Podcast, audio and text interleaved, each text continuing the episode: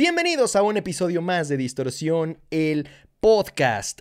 Un lunes más y un tema que no deja de lado la polémica de nueva cuenta, aunque me da gusto que en esta ocasión toca hablar de un tema que, si bien es cierto, es polémico, al menos está directamente relacionado con la música, no con la porquería que hay alrededor de la industria del entretenimiento, sino con la música, específicamente con la creación de la misma y la polémica que se da cuando hay presuntas copias o plagios.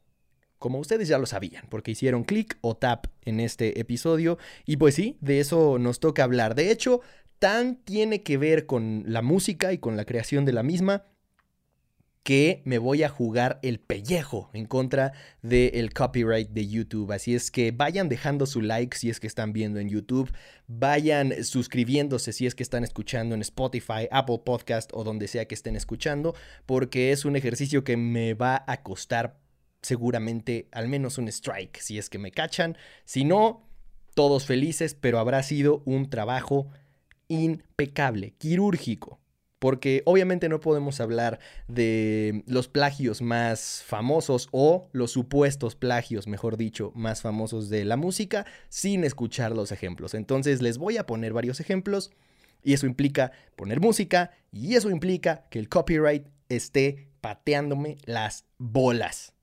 Ojalá que no sea así, pero lo intentaré. Si no, moriré en el intento por ustedes, porque se lo merecen. Así es que vamos de lleno a hablar de este tema, porque elegí hablar de los plagios en esta ocasión. Número uno, porque es un tema muy interesante, seguramente tarde o temprano hablaría de él en el podcast. Y número dos, porque esta semana, en estos días de hecho, se dio a conocer un tema que tiene a Enrique Bumburi envuelto en la polémica por plagio precisamente. Uno pensaría en Enrique Bumburi como uno de los principales compositores del rock en español a lo largo de, toda la historia, ¿no? Desde que concebimos realmente el término rock en español o rock en tu idioma, que fue como le pusieron las disqueras involucradas en su momento. Y esto porque la próxima semana, no, no tengo precisamente la fecha exacta, pero solo sé que será en los próximos días, se publicará el libro El método Bumburi del autor Fernando del Val, que básicamente se basa en argumentar que Bumburi utiliza una metodología para agarrar elementos que terminen haciendo que las obras que él compone como canciones no sean 100% de su autoría, porque agarra fragmentos de poemas, y de libros, entre algunas otras citas que vienen en el libro y que seguramente ya nos enteraremos cuando podamos leerlo. Por ahora, lo que ha mm, digamos, eh, llegado a la superficie hasta el momento es que Fernando del Val habla de que hay extractos o frases realizadas por escritores como Mario Benedetti, Charles Bukowski, Fernando Arrabal, Haruki Murakami, Felipe Benítez Reyes, Fernando Sánchez Dragó, Blas de Otero, Nicanor Parra, Gabriel Zelaya, Michelle Houlebeck, Antonio Gamoneda y Frida Kahlo, entre otros. O sea, o frases o extractos de libros o poemas que Enrique Bumburi de alguna u otra forma está haciendo pasar por suyos, aunque no lo sean del todo. Hablaremos en unos cuantos segundos de un ejemplo específico, pero primero quiero hablar de lo que ha dicho el autor de este libro al respecto. Él dijo que buena parte de las letras de Bumburi ha escrito a lo largo de su carrera se componen de fragmentos de escritores a los que no cita. Esta es la clave. Cuando uno cae en plagio es porque está haciendo pasar una obra que es de otro autor como propia, porque no está citándose a la fuente original, por así decirlo. En el libro, según el autor, se demuestra que la práctica no ha sido algo que haya sucedido de vez en cuando, sino que ha sido habitual a lo largo de toda su carrera y que está presente en muchas canciones suyas con ambición poética y literaria, según lo que comentó para El País, un diario de los más prestigiados del mundo, eh, específicamente procedente de España. Se dice que Esto comenzó desde su época al frente de Héroes del Silencio. Dijo que al menos 539 versos coinciden con esta situación. 539 versos de todas las letras que ha escrito Enrique Bumburi a lo largo de su carrera, que por supuesto ha escrito muchas canciones, pero 539 versos que tengan al menos en tela de juicio la autoría de Bumburi me parece que es un escandalazo. Principalmente, según el autor, esto sucedió entre los años 80 y 90. O sea que comenzó con Los Héroes del Silencio, insisto, y con la primera parte de su carrera solista. Quizá hoy en día ya no lo hace porque hoy es mucho más complicado no darse cuenta de una cita, eh, pues utilizada como propia, ¿no? O que se trata de hacer pasar como propia. Para prueba, es que los maestros de hoy en día, básicamente con eh, tomar un fragmento de una tarea en Google, ya con eso pueden comprobar si la bajaron del rincón del vago, cosa que en mi época no sucedía, porque los maestros afortunadamente no sabían utilizar el Internet tan bien como hoy en día. Ahora, aquí viene lo, lo, que realmente desata la polémica, porque si al momento de que un artista es confrontado al respecto de si plagió o no, todo depende de la respuesta que dé. Si él se declara como inocente, entonces entra la polémica. Si se declara como culpable, que ha sucedido a lo largo de la historia, ahorita les daré algunos ejemplos, pues ya no hay polémica. Simplemente queda como una... Ah, este güey, pues perdió un poco de credibilidad, supongo. Pero hasta ahí, ¿no? O sea, por lo menos, pues aceptó su culpa. Pero no, Enrique Bomburi dijo, eso es lo que hacemos los escritores en todos los ámbitos. Recoger frases de la calle, de los periódicos, de los bares y por supuesto de los poetas. La acusación es una chorrada. O sea, que se la ayuda, tío. Y si no, que le pregunten a Dylan. Dylan que por cierto ganó ya un premio Nobel de literatura, así es que es el primer letrista o compositor de música que llega a ser reconocido de esa forma y sin duda ha hecho utilización de referencias externas en sus letras. Entonces está, tratando de escudarse en ese argumento. Después dijo, no me jodas, que no sean superficiales.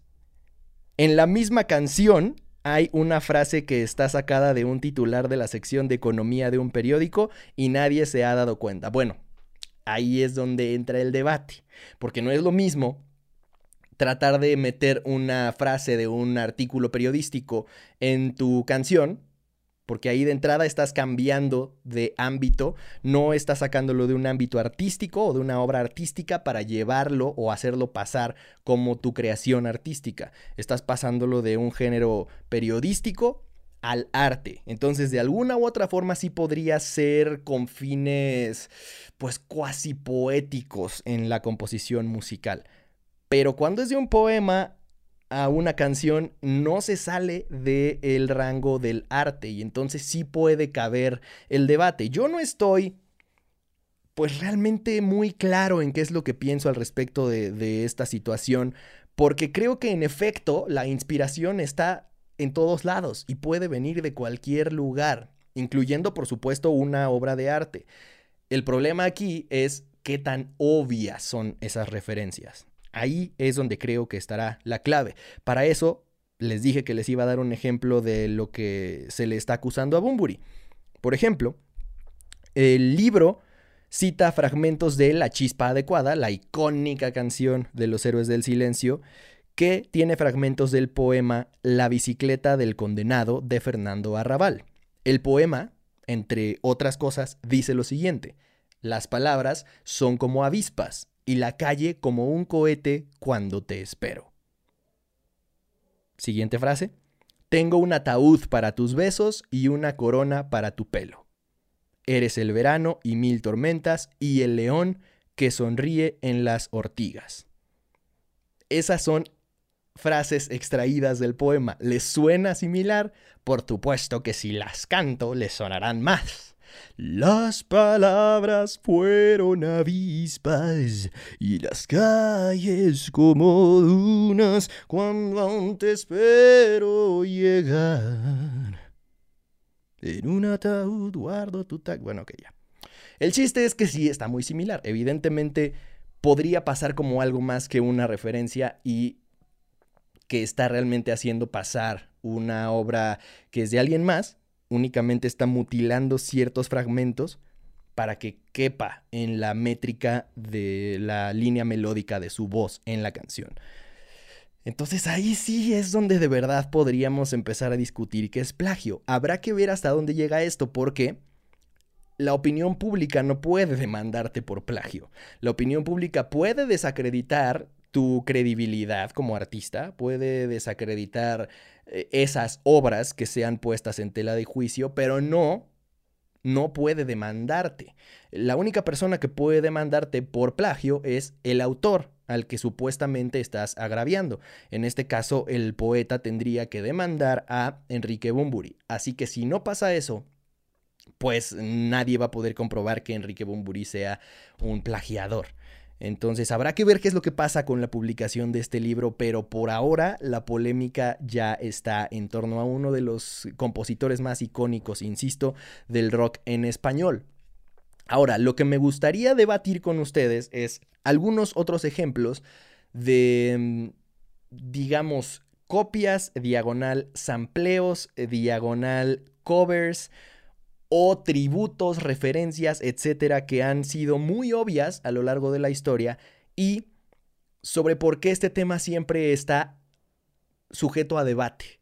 No es algo que se pueda definir o decidir tan fácilmente, porque normalmente las referencias o plagios que parecen más obvios suelen terminar en que no es un plagio después de que lo dictaminó un juez y las que no se parecen tanto podrían sí llegar a ser determinadas como plagio. Entonces les propongo que juguemos a lo siguiente. Yo les pongo la canción que plagió y la referencia original, la que supuestamente fue la obra original que plagiaron y ustedes en su mente o en los comentarios si están viendo en YouTube van a ir respondiendo.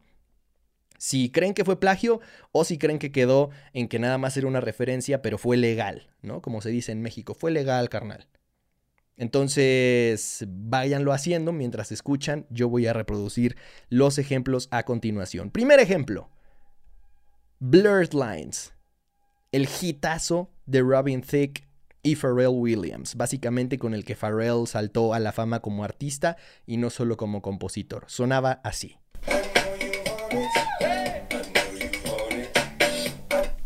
Ahora, se acuerdan de ella, ¿no? ¿Cómo sonaba la canción que los demandó por plagio.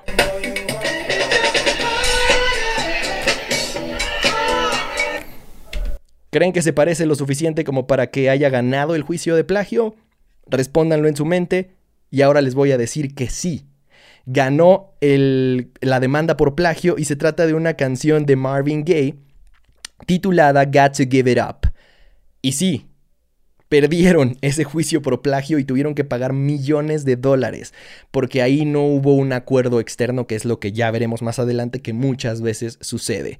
El siguiente ejemplo.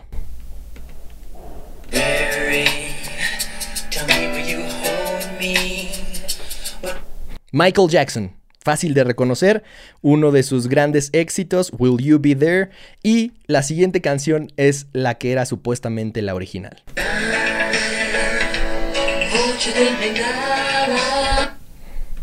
¿Ustedes creen que era lo suficientemente obvio para ser considerado un plagio? Yo diría que sí.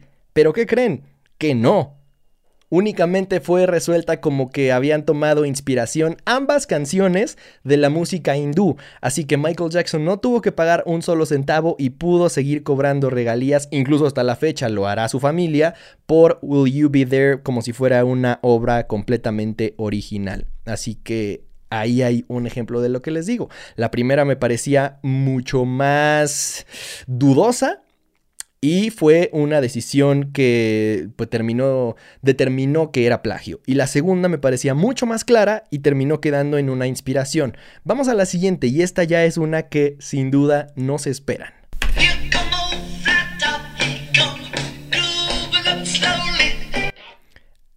Come Together, The Beatles, una de sus canciones más icónicas cómo es que puede estar en tela de juicio la capacidad como compositor de John Lennon, pues todo gracias a un grande también de toda la historia del rock, de los padres del rock sin duda alguna, Chuck Berry.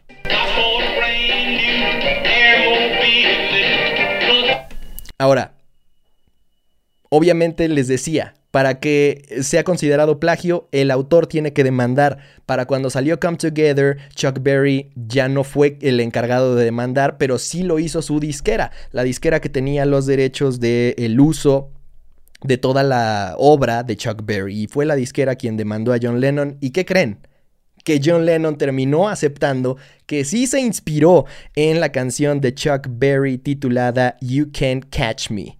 Entonces, se incluyó a Chuck Berry como coautor de Come Together y el juicio terminó ahí. Siguiente ejemplo.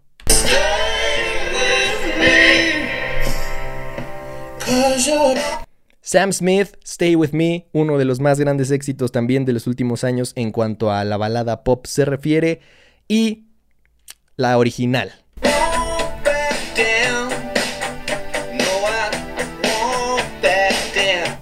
Tom Petty and the Heartbreaks. Y sí, también tuvieron que ser incluidos, en este caso Tom Petty, como coautor de Stay With Me, porque se dictaminó que era plagio y que debía de incluirse a Tom Petty como coautor de la canción de Sam Smith. Y también fue un juicio de millones de dólares. La siguiente es un poco más conocida, pero tal vez algunos de ustedes no están al tanto. Les voy a poner primero la que salió originalmente y después verán cuál es la que supuestamente fue la plagiadora.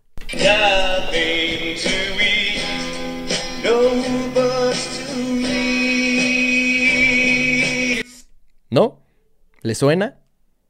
¿Ya tienen cuál es la que plagió esta canción que acaban de escuchar? Que por cierto es de The Hollies, titulada The Air That I Breathe pues la canción que tuvo que incluir a The Hollies como coautores es ni más ni menos que la siguiente.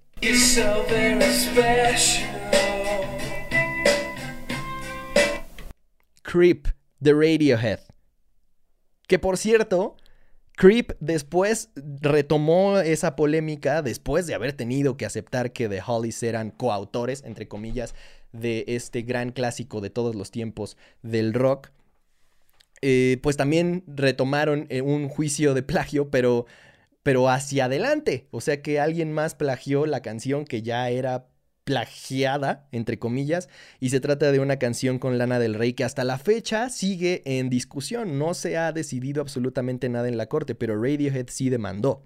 Ahora, todas estas canciones que ustedes acaban de escuchar algunas están medio dudosas, otras no tanto, pero sí están eh, a discusión, como para saber si son plagio o no.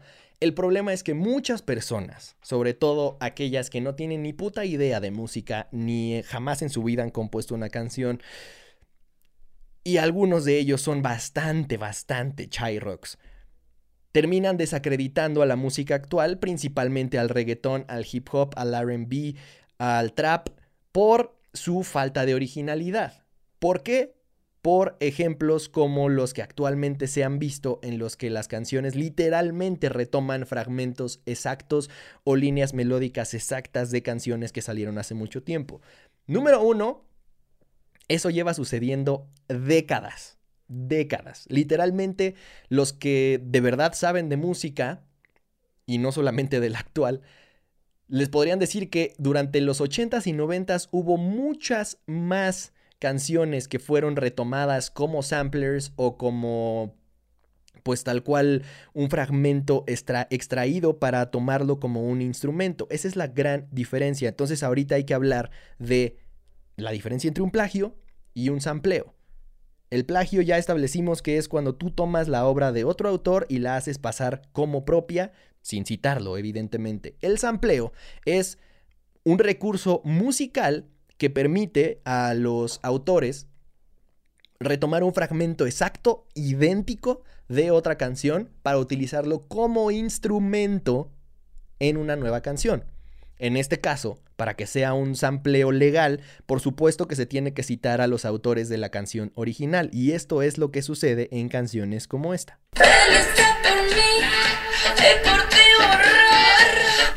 La ubica, ¿no? Shakira, de hecho, es de los nombres que más salen a relucir cuando de plagio se habla y la realidad es que creo que ha perdido solo un caso de plagio en su contra y fue precisamente por esta canción.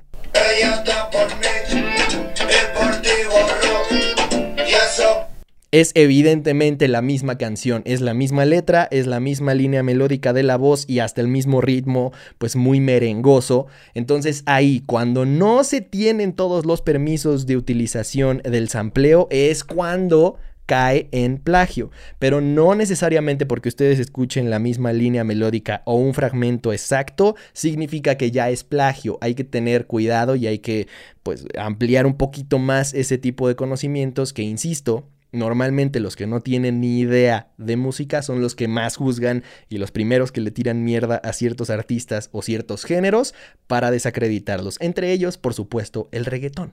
No lo trates, no lo trates de engañar. Pues la original suena así. No lo trates, no.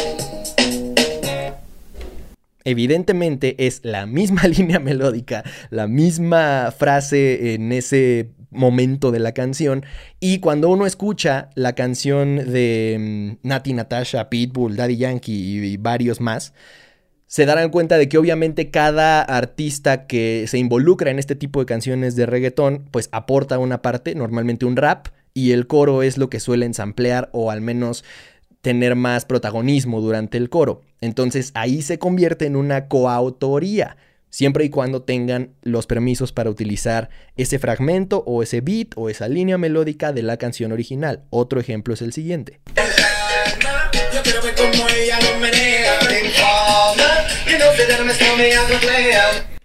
La primera de Daddy Yankee, la segunda es una canción, un clásico del hip hop rap más chungo que había, más comercial que había en los 80s llamada Informer. Entonces ahí de hecho Daddy Yankee invitó al autor de la canción original a su canción a participar, así que obviamente tenía los derechos de uso de ese sampleo. Y así hay ejemplos infinitos en el reggaetón actual.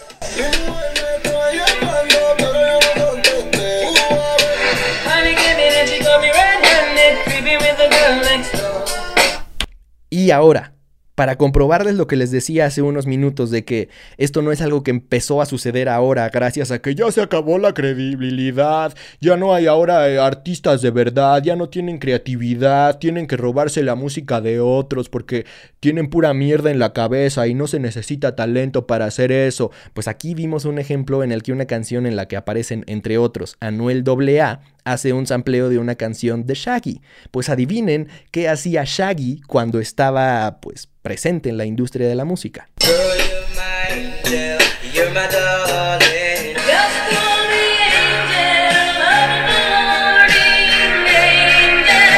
Ahí ustedes pueden ver cómo Shaggy tomó la línea melódica de una canción pues muy anterior a su tiempo. Voy a volverles a poner la canción de Shaggy y ahora pónganle atención a la música, no a la letra, a la música. ¿Listo? Ahora escuchen esto.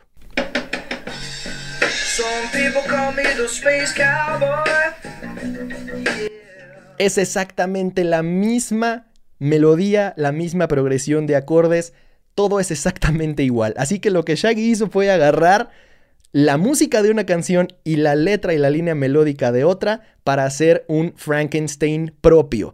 Y fue un putazo de éxito esa canción que publicó Shaggy. Así es que no cualquiera lo puede hacer. Y si creen que cualquiera lo puede hacer, los reto. Demuestren que tienen más talento que un reggaetonero, agarren un fragmento de una canción, agarren la música o la letra de otra y hagan un Frankenstein a ver si es cierto que tienen el suficiente talento como para hacer una composición o una adaptación propia. Esto lleva sucediendo años y este siguiente ejemplo les va a volar la cabeza. Uno pensaría que esa canción pues fue un clásico gracias a la salsa, ¿no? Pues ¿qué creen?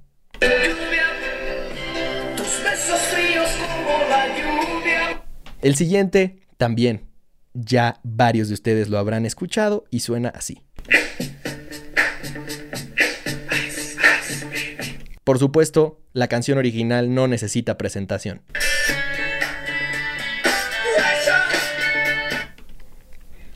Y podemos seguir y seguir. Todas estas canciones son de los 80 Can't touch this. Pues la original sonaba exactamente igual, solo que no decía Can't touch this. ¿Qué tal? Espero que ya estén con el ojo cuadrado a estas alturas y que si no habían dejado su like en YouTube o su suscripción al podcast en donde sea que estén escuchando, lo hagan en este momento. ¿Quieren más ejemplos? Pues tengo más ejemplos.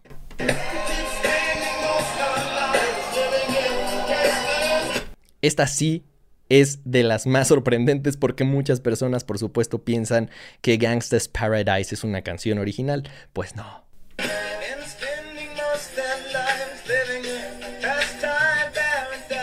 La original es de Stevie Wonder y data de finales de los 70 Increíble.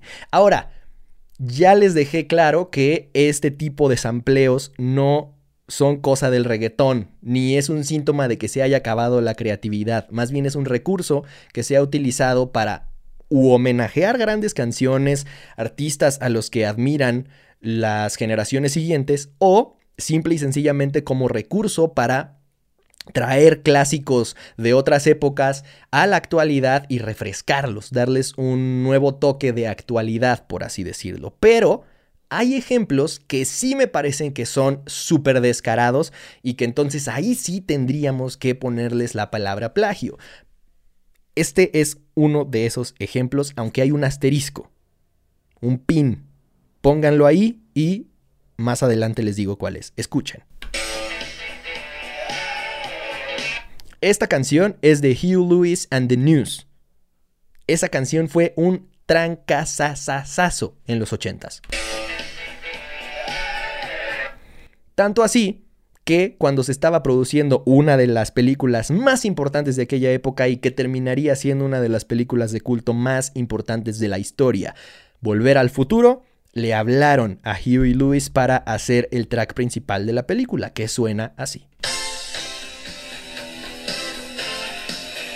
Bueno, pues Huey Lewis ya estaba ocupado, por así decirlo, con Back to the Future, trabajando en el tema principal de la película, pero resulta que también se estaba produciendo otra película que terminaría convirtiéndose de culto, titulada Los cazafantasmas o Ghostbusters.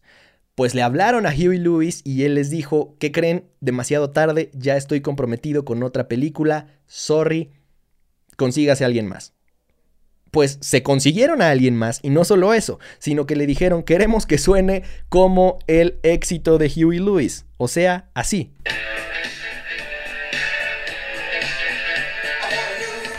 Y adivinen qué hicieron con la canción del tema principal de Ghostbusters. Who you gonna call? Ghostbusters. Voy a ponerles los dos fragmentos seguidos para que se den cuenta de lo parecidos que son.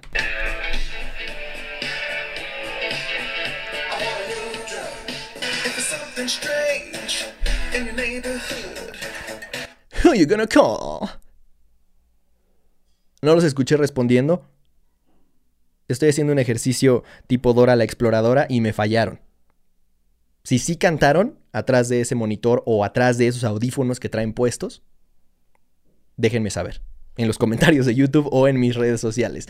Ahí hay un ejemplo clarísimo de un robo, porque ahí sí literalmente dijeron, esta canción ya fue un éxito, queremos replicarla sin darle crédito al autor y que sea una canción distinta, pero lo suficientemente parecida como para que tenga garantizado el éxito, entre comillas, aunque eso no se pueda garantizar.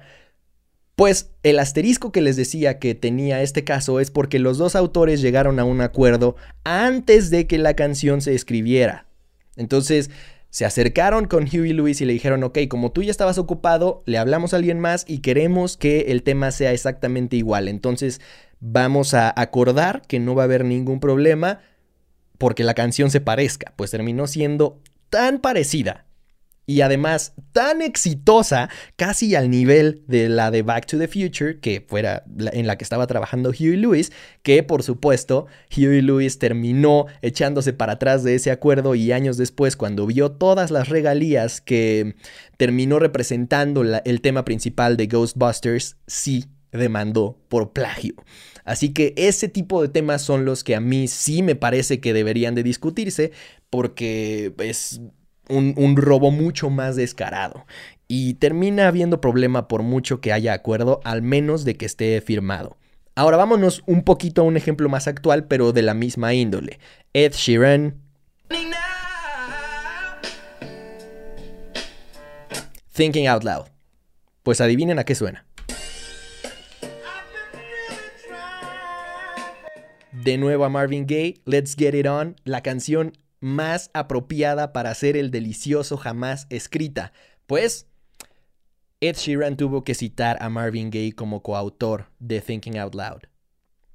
De nuevo, más regalías para los grandes compositores de todos los tiempos. Y eso no le resta mérito a Ed Sheeran, es un rolo no no no Thinking Out Loud, pero por supuesto que retoma inspiración de otras grandes canciones o de otras grandes fórmulas, por así decirlo, siempre y cuando se dé el crédito a las referencias o a los autores de los que se está hablando o tomando el trabajo de, yo no tengo ningún problema y no creo que les reste creatividad ni credibilidad como compositores o como músicos. Y el último ejemplo, uno de los más grandes éxitos de los últimos tiempos, en coautoría por Mark Ronson y Bruno Mars, sonaba así. Tampoco necesita mucha presentación, pues adivinen contra quién terminaron perdiendo el juicio. Cool Funk es la canción y evidentemente se parece, evidentemente tenían razones para sentirse ultrajados, terminaron perdiendo el juicio, terminaron pagando millones, pero vuelvo a lo mismo, eso no quita que Mark Ronson haya escrito un